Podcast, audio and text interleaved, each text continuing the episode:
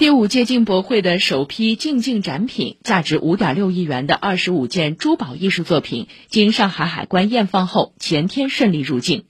这批由香港起飞运抵上海浦东国际机场的展品，是著名珠宝艺术家陈世英的作品，其中包含了曾在二零一二年震撼巴黎古董双年展的经典杰作——雾蝉之翠、帝皇翡翠胸针及雕塑。以上由记者刘婷报道。